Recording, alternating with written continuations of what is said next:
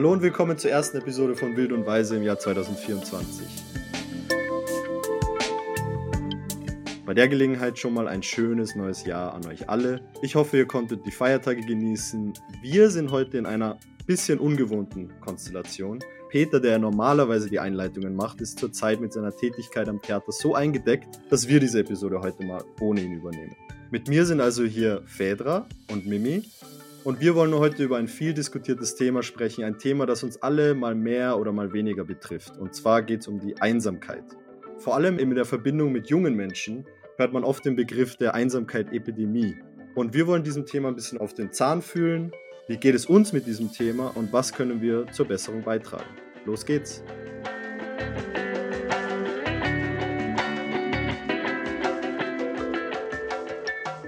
So, ich habe vor kurzem gelesen, dass die Weltgesundheitsorganisation Einsamkeit als eine dringende globale Gesundheitsbedrohung einstuft und der amerikanische chirurgische Generalarzt sagt, dass die Auswirkungen für die Sterblichkeit durch Einsamkeit dem äh, Rauchen von 15 Zigaretten pro Tag entsprechen. Und dachte ich mir, da fangen wir jetzt mal an mit etwas bisschen Persönlichem. Und zwar seid ihr oft auch einsam?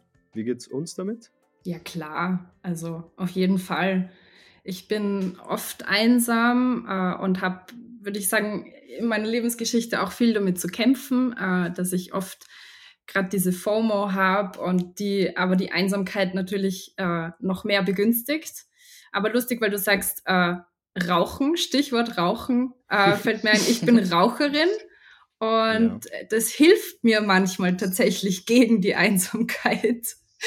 Nicht, weil das Rauchen, ja genau, Gruppenbildung, wenn ich irgendwo bei einer neuen Arbeit angefangen habe, hat mir oft geholfen, dass ich mich an die Raucher gehalten habe, weil da sind wir dann auf den Balkon gegangen oder kurz raus und da kommst du dann in ganz persönliche Gespräche, die so äh, im Arbeiten nicht aufkommen würden. Und das hat mir oft tatsächlich geholfen, paradoxerweise. Aber es, ja, es ist verständlich, glaube ich. Ja. Es ergibt ur viel Sinn. Ich glaube, genau das ist doch die Definition irgendwie auch äh, von Einsamkeit, oder? Dass man äh, soziale Interaktionen braucht und sobald diese nicht gegeben sind, kommt dieses Gefühl auf. Aber ich finde es trotzdem interessant, dass man dieses Gefühl auch ähm, austricksen kann, sozusagen, mit keinen ähm, persönlichen sozialen Kontakten. Also es reicht dir ja dann quasi, wenn du schon mit Unbekannten draußen stehst und eine Chick rauchst, äh, dieses Gefühl irgendwie zu, zu dämpfen, oder? Das ist, finde ich, ganz spannend eigentlich. Ja, ja, auf jeden Fall. Bei mir ist es nämlich anders also es äußert sich anders. Es ist meistens so, wenn ich weg von meiner sozialen Gruppe bin. Also wenn ich mal einen Tag lang nichts zu tun habe oder über einen längeren Zeitraum nicht beschäftigt bin, äh, zum Beispiel nicht meine Masterarbeit schreiben muss oder nicht mehr für den Podcast arbeiten muss oder so, dann kommt dieses Gefühl stark auf. Also wenn ich viel Zeit mit mir alleine verbringen muss und wenig Kontakt auch übers Handy mit anderen habe, kommt dieses Gefühl sehr stark auf. Aber ich habe es auch erfahren, dass ich in sozialen Interaktionen bin oder in einer Gruppe bin und mich trotz äh, der Personen, die dort sind, unwohl und einsam fühle. Aber das waren dann meistens Personen, mit denen ich nicht so eng befreundet bin und wo ich mich nicht so sehr verstanden gefühlt habe. Und ich glaube, das ist auch irgendwie das Spannende, dass du in einer Konstellation, wo du eigentlich von außen betrachtest, von außen betrachtet in sozialen Interaktionen bist, trotzdem einsam sein kannst. Also ich kenne das auch ein bisschen von mir. Ähm, seit ich jetzt hier in Barcelona lebe, gab es immer wieder mal Situationen, wo ich, glaube ich, ganz gerne, weiß ich nicht, Leute um mich gehabt hätten, hätte, die auch Deutsch sprechen, mit denen ich irgendwie auf die Weise, die ich kenne, Späße gemacht hätte oder mich unterhalten hätte. Und dann bist du in eigentlich extrem sozialen Interaktionen, aber gleichzeitig fühlst du dich einsam, weil du das Gefühl hast, so, ihr seid alle nett, aber gleichzeitig brauche ich jetzt gerade was, was ihr mir nicht geben könnt. Und das ist ja auch jetzt gar kein Angriff an diese Leute, weil es jetzt nicht deren Schuld, dass die kein Deutsch können, aber oder mich schon lange kennen. Ähm, aber ich fand, das ist, ich finde das auch immer ganz interessant, dass man, dass man irgendwie unter Leuten sein kann und trotzdem einsam sein kann. Aber es ist auch irgendwie dieses, dieses Klischee von Großstadt. Genau, also ich glaube, Feder, du hast uns auch ein paar wissenschaftliche Fakten mitgebracht bezüglich Einsamkeit. Richtig. Erläutere die genau, doch mal. ich habe mir da was rausgesucht. also wir sind uns irgendwie darüber einig, dass Einsamkeit auch was mit Identität zu tun hat, oder? Das war jetzt irgendwie so das, ähm, die Zusammenfassung davon, dass man sich zugehörig fühlt, dass man irgendwie kulturell oder andere Faktoren braucht, wo man sich verstanden fühlt. Auf jeden Fall, ja. Die wissenschaftliche Definition von Einsamkeit ähm, oder eine der wissenschaftlichen Definitionen davon bezeichnet Einsamkeit als eine wahrgenommene Diskrepanz zwischen den gewünschten und den tatsächlichen sozialen Beziehungen. Und es geht darum nicht um die, also es geht nicht um die Quantität der sozialen Beziehungen bei der Definition, sondern um die Qualität der sozialen Beziehungen. Und Einsamkeit ist zudem ein subjektives Gefühl, das von den Betroffenen als schmerzhaft wahrgenommen wird. Und häufig wird im Deutschen eben Einsamkeit auch synonym mit Alleinsein, also Alleinsein, also Solitude verwendet. Äh, wenn man zum Beispiel sagt, ich mache heute einen Abend alleine zu Hause oder ich gehe spazieren in die Natur und suche mir diese Einsamkeit gezielt, das wäre dann Solitude. Aber um diese Art und Weise geht es nicht, sondern Einsamkeit in dieser Definition, in der wissenschaftlichen Definition, ist immer negativ gemeint und hat immer negative Auswirkungen auf die Person, die das empfindet. Ja, ich meine, es ist ja auch ein bisschen irgendwie mit Menschen, die introvertiert oder extrovertiert sind. Ich glaube, dass Menschen, die introvertiert sind, wenn sie Zeit brauchen, um ihren Energietank wieder aufzufüllen, glaube ich, würden sich nicht als einsam in dem Moment bezeichnen. Wahrscheinlich nicht. Ich bin zum Beispiel so eine. Also ich auch. Ähm, ich merke ganz oft, dass ich die, da würde ich nicht mal Einsamkeit, aber da, ich, ich suche das Alleinsein. Also manchmal merke ich, dass ich von sozialen Interaktionen, die im Alltag so anfallen, so reizüberflutet bin, dass ich dringend alleine sein muss. Mhm. Da ist es dann manchmal schwierig, wie man äh, das auslebt. Äh, manchmal fange ich Streit an, um mich zurückziehen zu können und dann wird mir erst im Alleinsein klar, oh, ich hätte jetzt äh, aufgrund dieser Reizüberflutung äh, mir eine Grenze ziehen müssen, die nicht auf Streit basiert, aber äh, manchmal ist es auch schwierig, dieses Gefühl zu erkennen und nicht dann komplett überfordert zu sein im Nachhinein. Und gerade wenn diese Reizüberflutung am Ende der Woche zusammenkommt, aber das Wochenende ist und irgendwie vom Wochenende erwartet wird, dass man da coole Sachen macht, vor allem weil man ja die ganze Woche gearbeitet hat, dann kommen da zwei Konflikte aufeinander. Dieses Gefühl, etwas tun zu müssen, unterwegs sein zu müssen, Sachen erleben zu müssen, aber gleichzeitig seine eigenen Grenzen nicht erkennen zu können oder zu erkennen, aber nicht wahrnehmen zu können äh, ist sowieso ein Phänomen, das ich glaube, ähm, in der modernen Welt sich, modernen Welt, aber das jetzt sich vor allem ähm, aufgebaut hat durch diese ganze Vernetzung auf Social Media. Ich glaube, das gibt uns ein falsches Bild von Einsamkeit. Dadurch, dass man ständig vernetzt ist, hat man das Gefühl, schwieriger einsam sein zu können oder dass Einsamkeit etwas Schlechtes wäre. Aber ich kann aus meiner persönlichen Erfahrung erzählen, dass ich einsam sein manchmal sehr beruhigend und, und aufladend finde. Also es gibt mir mehr Energie, als dass ich dieser FOMO jetzt nachgeben würde. Das eine ist eben Einsamkeit, die man sich aussucht und das andere ist eine Einsamkeit, die man sich nicht aussucht und die man als Leid empfindet. Und dazu gibt's auch ein paar spannende Fakten. Äh, einsame Personen werden äh, oder sind anfälliger für Krankheiten, bekommen häufiger Depressionen und verlieren schneller an Mut. Äh, und Einsamkeit wird auch schlimmer mit der Armut, was wir eh schon besprochen haben, dass es einen sozioökonomischen Hintergrund hat und eben bedrohlicher mit sozialen Krisen und belastender und schlechter Infrastruktur. Ein die Diakonie sagt dazu, dass äh, Einsamkeit problematischer wird, wenn das Gefühl der Einsamkeit sich verstetigt und mit einem dauerhaften Leidensdruck einhergeht. Chronische Einsamkeit macht dann nicht nur unglücklich, sondern ist mit einer Vielzahl an körperlichen und psychologischen Erkrankungen verbunden. Jetzt ist es ja so, dass wir jetzt viel immer, vor allem jetzt in der neueren Zeit, ich würde sagen, in den letzten Jahren hören wir immer viel von der, äh, der Einsamkeit-Epidemie unter den jungen Leuten. Aber natürlich, was wir schon viel länger wissen, ist, dass tendenziell ältere Menschen ähm, auch immer viel einsam sein können. Und dass es da dann schon auch so ein bisschen so ein Generationenthema ist. Ja, wobei ich da dazu sagen kann, dass es auf jeden Fall auch auf dem System basiert, in dem wir leben ähm, und nicht äh, aufgrund Entscheidungen einzelner Menschen ist. Weil äh, ich als Krankenschwester beziehungsweise als Community Nurse in Klosterneuburg in Niederösterreich tätig bin und mir da im alltäglichen Arbeits- oder im, mir da im Arbeitsalltag auf jeden Fall auffällt, dass Einsamkeit eines der Hauptthemen, wenn nicht sowieso das große äh, Fokusthema ist, das die meisten Leute belastet. Nur gibt es ganz viele Menschen, die mobil sind, vernetzt sind und gerne bei sozialen Angeboten oder Aktivitäten teilnehmen würden. Nur gibt es zum Beispiel in gewissen Gemeinden keine Fahrtendienste oder sie haben keine Angehörigen, die sie dorthin fahren könnten oder sie haben einfach nicht genügend Geld übrig für Taxifahrten oder für öffentliche Verkehrsmittel. Oder jetzt im Winter werden bei Bushaltestellen der Abstand zwischen der Straße und der Bushaltestelle wurde nicht geräumt. Das war ein Problem in dieser Gemeinde Klosterneuburg, ähm, wodurch viele, die tatsächlich die Öffis genutzt hätten, nicht einmal das konnten, weil sie über diese Schneeschwelle nicht drüber gekommen sind. Und äh, da gibt's einfach politische Handhabungen, die anders geregelt werden könnten, damit die Menschen in den einzelnen Gemeinden, vor allem im ländlichen Bereich, auch nicht so vereinsamen würden. Also du meinst, dass es nicht per se ein Generationenthema an sich ist, sondern dass es was mit Strukturen zu tun hat, die bestimmte Menschen dann daran hindern, diese Einsamkeit auch zu überwinden.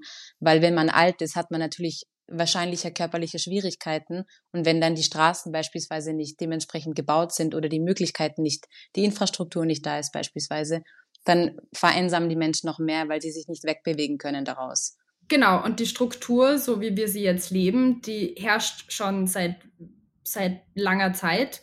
Und ähm, erst jetzt habe ich das Gefühl, im Gesundheitsbereich brechen ein paar Grenzen auf und versuchen die Leute ein bisschen umzudenken. Und quasi erst mit den kommenden Generationen können diese strukturellen Probleme äh, begonnen werden, da anzudocken und versuchen zu was, was zu verändern.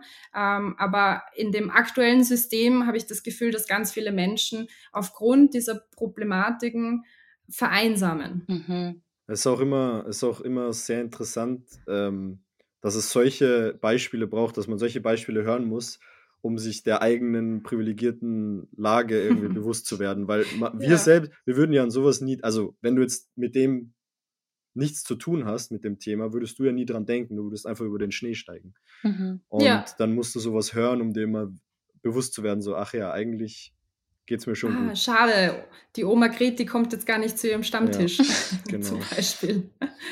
Als gutes Beispiel, um das, was ich gesagt habe, anschaubarer, nein, um das äh, erklärbarer zu machen, ist, es gibt auch Demenzdörfer in zum Beispiel den Niederlanden, wo eine eigentlich Randgruppe in ein System so eingebunden wird, dass auf der einen Seite sie wieder Wertigkeit empfinden können, weil sie ihren Teil zu einer Gruppe und zu einem System beitragen. Und auf der anderen Seite sind sie tatsächlich gar nicht so eine Belastung, wie sie zum Beispiel in unserem Gesundheitssystem sind. Ich rede jetzt von den dementen Personen, den pflegebedürftigen Personen, ähm, sind in ein System eingebunden, dass sie gar nicht zur Belastung werden. Und das ist auch einfach ein gutes Beispiel, um zu zeigen, dass ein System ähm, mit, mit den Lücken Einsamkeit äh, hervorrufen kann, weil Menschen einfach durch das Raster durchfallen und nicht abgedeckt werden. Das ist natürlich total äh, berechtigt, dieser Einwand, und systemisch muss daran gerüttelt werden. Und es ist gut, dass wir darüber sprechen. Auf jeden Fall. Ähm, ich denke nur auch, dass es auch faktisch gesehen jüngere Generationen betrifft oder zunehmend vor allem jüngere Generationen betrifft. Und ich schätze, dass es unter anderem auch daran liegen könnte, dass die Pandemie eben uns begleitet hat oder unser Leben überschattet hat für drei Jahre. Ähm, und dass soziale Medien immer ein größ äh, immer mehr ein, zum größeren Thema werden, aber die Medienkompetenz noch nicht ähm, an dem ist. Punkt ist. Ja, genau. Ja. Und wenn du eine elfjährige Person hast, die bereits ein Tablet nutzen kann und die bereits drei Social Media Accounts hat, aber nicht weiß, wie sie oder er das nutzen soll, dann kann es dazu führen, dass man äh, isolierter wird und introvertierter wird, weil man das als soziale Interaktion äh, ansieht und das für normal sieht und nicht wirklich in der realen Welt ähm, Skills aufbaut, ja. sozusagen. Ja. Es gibt äh, tatsächlich auch noch einen, also über den habe ich mir ein äh, bisschen Gedanken gemacht und ich habe ich hab dazu auch mal was gelesen. Äh, und das ist irgendwie abseits von Pandemie und sozialen Medien. Und ähm, irgendwie der, der, der Mangel an kostenlosen öffentlichen Orten, mhm. zu denen junge Leute gehen können, um sich zu treffen, um was weiß ich was zu machen, ist extrem. Also wir, wir, wir sind in Salzburg aufgewachsen und da wird immer gesagt, es gibt kaum Angebote für, jung, für junge Menschen. Und ich glaube, das trifft fast überall zu. Mhm. Es ist irgendwie so, dass alles, was möglich ist, wird kommerzialisiert. Man muss dann irgendwie Eintritt zahlen oder man muss etwas konsumieren. Und es gibt, äh, ich habe gelesen, es gibt einen klaren, eine klare Verbindung zwischen Einsamkeit und äh, deinem sozialökonomischen Status mhm. oder äh, wie viel Geld du hast. Und wenn du jetzt dann denkst, dass beinahe die einzigen Möglichkeiten, wie du dich mit Leuten aus deinem Alter treffen kannst, heißt in eine Bar gehen, in ein Restaurant gehen, in ein Kino gehen, an einen Platz gehen, wo du dann vielleicht auch irgendwie was entweder verscheucht wirst nach einer Zeit oder, oder was doch irgendwie konsumieren musst oder Eintritt zahlen musst dass wir einfach äh, in, in, in, so einer Gesellschaft leben, wo, wo man sich kaum noch irgendwo zurückziehen kann und einfach nur sein kann und einfach nur, nur mit Leuten äh, Zeit verbringen kann. Man muss irgendwie immer Geld aus, ausgeben. Oder man muss wo eingeladen werden, zu wem nach Hause, was jetzt vielleicht auch nicht so leicht passiert, wenn man die Person noch nicht so gut kennt. Oder wenn man bei den Eltern lebt, wenn man sich das nicht leisten kann. Und dann wird es auch schwierig. Also der je prekärer eine Situation einer Person ist, desto schwieriger ist es auch, gegen Einsamkeit anzukämpfen, weil das eben an kapitalistische Normen gebunden ist, wie du selber gesagt hast, oder an eine kapitalistische Gesellschaft, an eine Konsumgesellschaft, könnte man so sagen. Ja, und auch äh, Stichwort äh, Alkohol, weil du vorher gesagt hast, man trifft sich oft in Bars oder trifft sich bei Plätzen, wo dann auch wiederum getrunken wird. Äh, ich habe noch nie so den Hang zu Alkohol gehabt, das hat mir nie wirklich was gegeben. Dementsprechend ähm, gibt es für mich nur sehr, sehr wenige Ereignisse im Laufe des Jahres, wo ich dann tatsächlich Alkohol trinke und fühle mich aber dadurch oft ausgeschlossen und hatte auch viele Situationen, wo ich mich wirklich sehr einsam gefühlt habe, weil auch immer wieder die Frage kommt, warum trinkst du denn nichts? Oder bei gewissen Zusammentreffen gehe ich nicht mit, weil ich weiß, dort wird sehr viel getrunken und ich habe zwei Stunden meinen Spaß, aber irgendwann sind dann alle auf einem Pegel, auf dem ich nicht mithalten kann und auch gar nicht möchte und dann gehe ich auch gar nicht mit oder ich gehe dann nach zwei Stunden nicht mehr, aber bin dann oft in diese Gruppe nicht so gut integriert oder es passieren Sachen, es wird sich was Neues ausgemacht, wo ich gar nicht erst dazu gefragt werde, weil sie eben wissen, ah, sie trinkt nichts und sie meinen es nicht böse, aber dadurch werde ich ausgeschlossen. Und das ist auch, führt immer wieder zu einsamen Momenten und irgendwie auch einsamen Gedanken. Ja. Und das. Voll verständlich. Genau. Ich finde, es passt wieder sehr, sehr gut zu dem Anfangspunkt, den wir hatten. Diese Identifikation, ob es jetzt eine kulturelle ist, ob es irgendwie habituell ist, also Alkohol trinken, Drogen nehmen, ähm, musizieren, was auch immer es sein mag, wenn man nicht eine äh, wenn man sich nicht mit der Gruppe identifizieren kann, die einem nahesteht oder zu der man Zugang hat, kann es passieren, dass die Einsamkeit steigt. Also so nehme ich es gerade wahr. Genau, auf jeden Fall.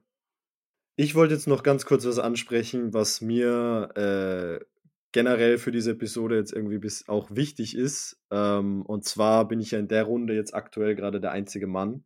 Und ich habe, ähm, mir wurde von meiner, von meiner Freundin vor schon Monaten mal einen Beitrag gezeigt, wo es darum geht, die Einsamkeit unter jungen Männern. Und ich dachte, als einziger Mann in der Runde ist es, glaube ich, gut, wenn ich das aufbringe. Vor allem, weil, worum es da geht, habe ich das Gefühl, trifft auch auf mich zu und tut aber gleichzeitig auch irgendwie weh. Und ähm, die haben sich da auf Umfragen und Studien bezogen und da ging es darum, dass in den letzten Jahrzehnten für Menschen generell die Zahl der Personen, die sie als Freunde bezeichnen würden, ähm, gesunken ist, aber Männer sind davon besonders hart betroffen. Und das kann extreme gesundheitliche Folgen haben. Also Studien, auf die sie sich bezogen haben, haben gezeigt, dass soziale Isolation das Immunsystem schwächen kann und Menschen anfälliger für zahlreiche Krankheiten macht, wie zum Beispiel Alzheimer äh, und anderes. Und das Gleiche gilt natürlich für die mentale Gesundheit. Also kann man sich ja denken, was das mit einer Person macht, wenn man sozial isoliert ist. Und warum betrifft das Männer jetzt wirklich mehr? Ein Grund ist, dass ein möglicher Grund ist, dass junge Menschen generell heutzutage vielleicht länger bei ihren Eltern leben, weil Mieten, Ausziehen, alleine leben immer teurer wird und weniger Leute es sich leisten können. Und wenn du länger zu Hause lebst, kann es sein, dass durch die Sachen, die wir auch schon besprochen haben, du lädst vielleicht weniger Leute zu dir ein, weil du bei deinen Eltern lebst. Äh, und dadurch pflegst du Beziehungen zu Menschen außerhalb des Hauses vielleicht weniger. Das könnte ein Grund sein. Ein anderer Grund könnte sein, dass junge Menschen heutzutage mehr Arbeit wechseln oder mehr von zu Hause arbeiten und dadurch diese natürlichen täglichen Interaktionen vielleicht weniger haben.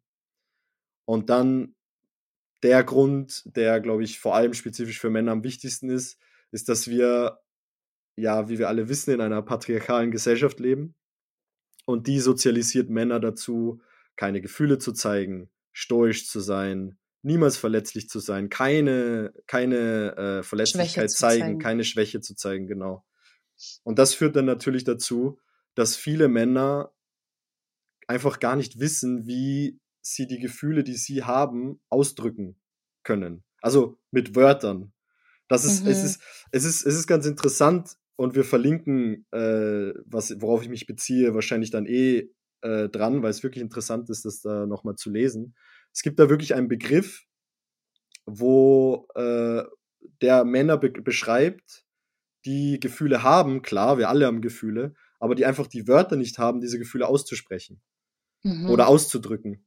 Ja, oder auch einfach, auch einfach nur zu wissen, was diese Gefühle sind. Und ich, ich, ich merke das, ich merke das äh, bei mir, muss ich sagen, ganz, ganz oft, wenn, wenn, äh, wenn Bea, meine Freundin, mich fragt, wie ich zu was fühle.